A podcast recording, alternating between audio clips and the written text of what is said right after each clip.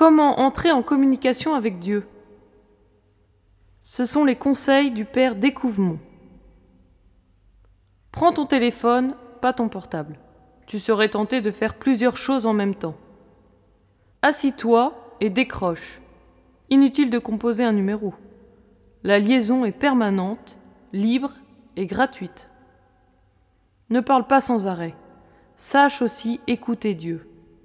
Il a tant de secrets à te confier. N'appelle pas seulement en cas d'urgence ou en fin de semaine, aux heures de tarif réduit.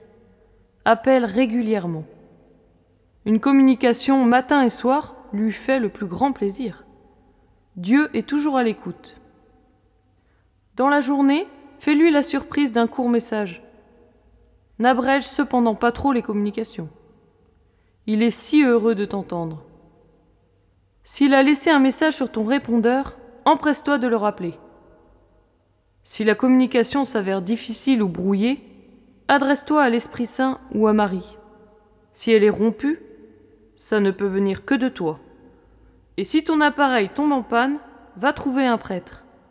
Par le sacrement de réconciliation, il sera remis à neuf. Et c'est gratuit.